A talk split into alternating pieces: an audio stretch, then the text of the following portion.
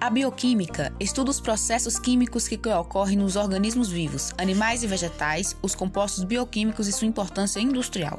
De um modo simplificado, para efeito de estudo, dividimos os compostos bioquímicos em três classes principais: os lipídios, os hidratos de carbono ou carboidratos e as proteínas.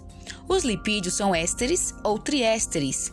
Os ésteres podem ser as, as ceras e os triésteres os óleos e gorduras.